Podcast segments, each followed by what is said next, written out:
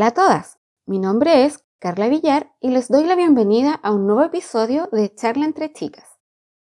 Quisiera que comenzáramos este podcast haciéndonos una pregunta.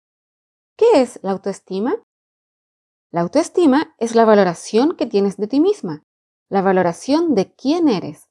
Y esta valoración muchas veces la hacemos depender de nuestro aspecto físico, de nuestras capacidades intelectuales, nuestra habilidad de comunicarnos con los demás, etc.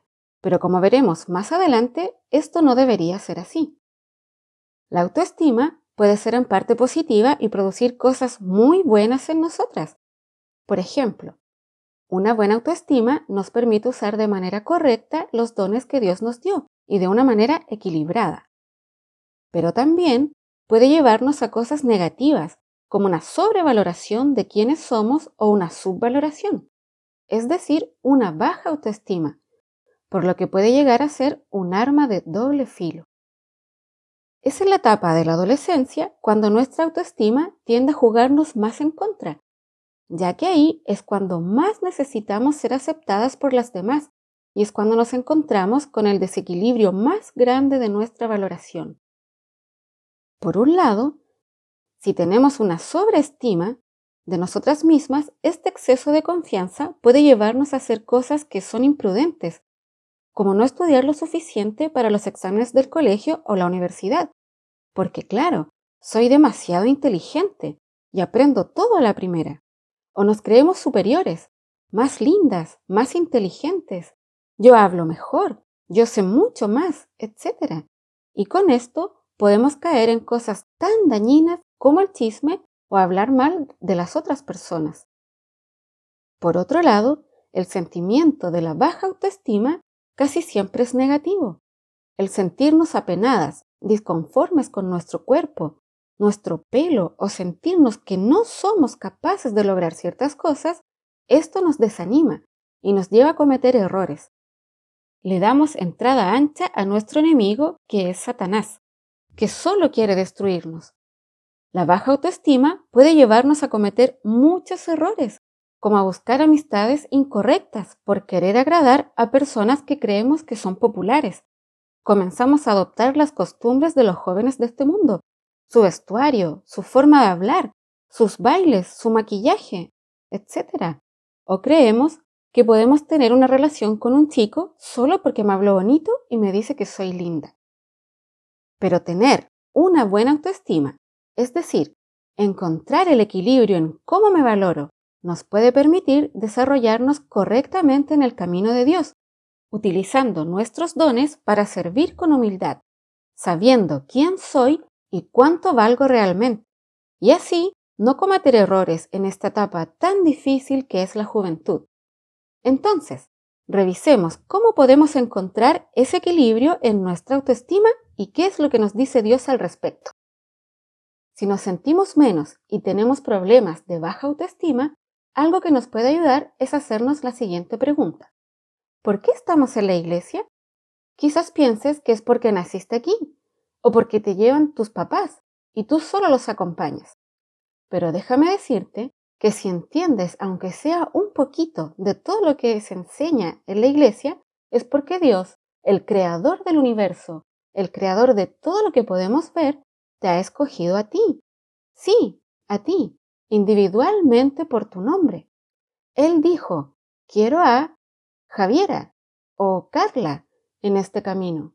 De entre todos los jóvenes que conoces, ya sea en la escuela o en la universidad, Él te escogió a ti y se preocupa de cada detalle de tu vida.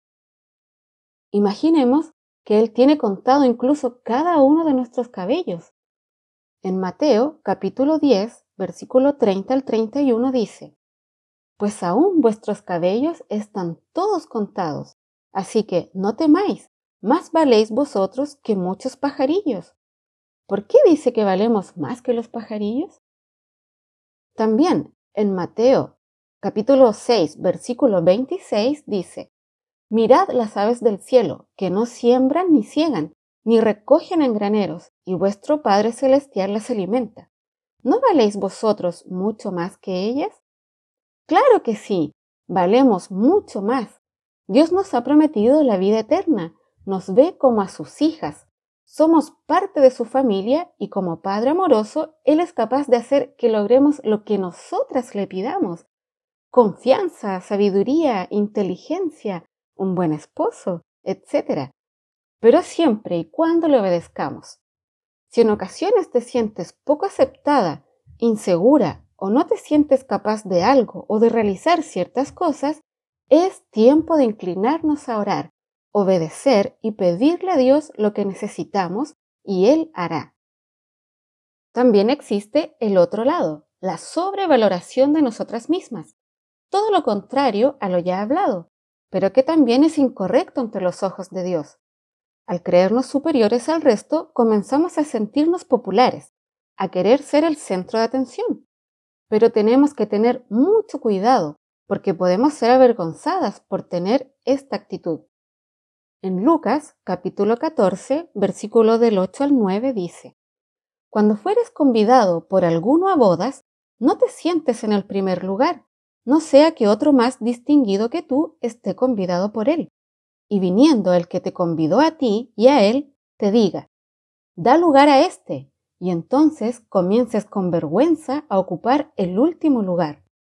Luego dice en el versículo 11, porque cualquiera que se enaltece será humillado, y el que se humilla será enaltecido.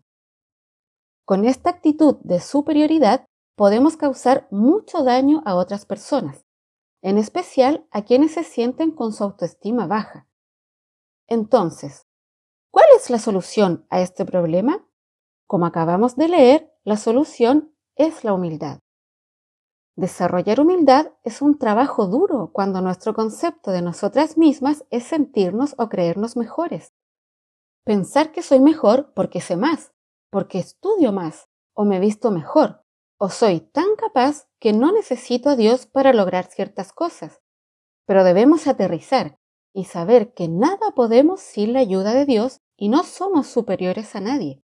De hecho, el mismo Jesucristo en Filipenses capítulo 2 versículo 3 dijo, Nada hagáis por contienda o por vanagloria, antes bien con humildad, estimando cada uno a los demás como superiores a él mismo, no mirando cada uno por lo suyo propio, sino cada cual también por lo de los otros.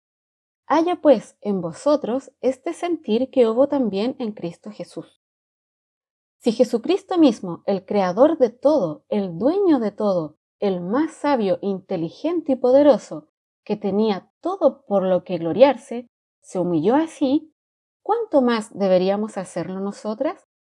Debemos pedirle a Dios que ponga este mismo sentir en nosotras en todo momento y dejar de enfocarnos solo en mí y desarrollar el amor al prójimo. Si Dios no hace acepción de personas, ¿por qué lo haríamos nosotras? es momento de preocuparnos de que los demás se sientan bien también, porque la humildad y el amor al prójimo son el antídoto contra una alta autoestima y de paso nos ayudarán a llegar al reino. Debemos buscar el equilibrio en nuestra vida, no sentirnos ni muy poco ni demasiado, sino que debemos vernos como Dios quiere que nos veamos y preocuparnos de que las demás también se sientan bien consigo mismas.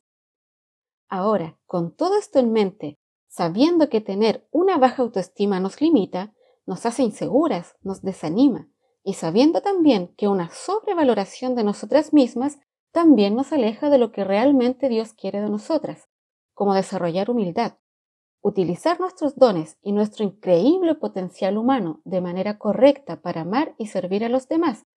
Entonces debemos reflexionar y pensar, ¿cuánto valgo yo para Dios?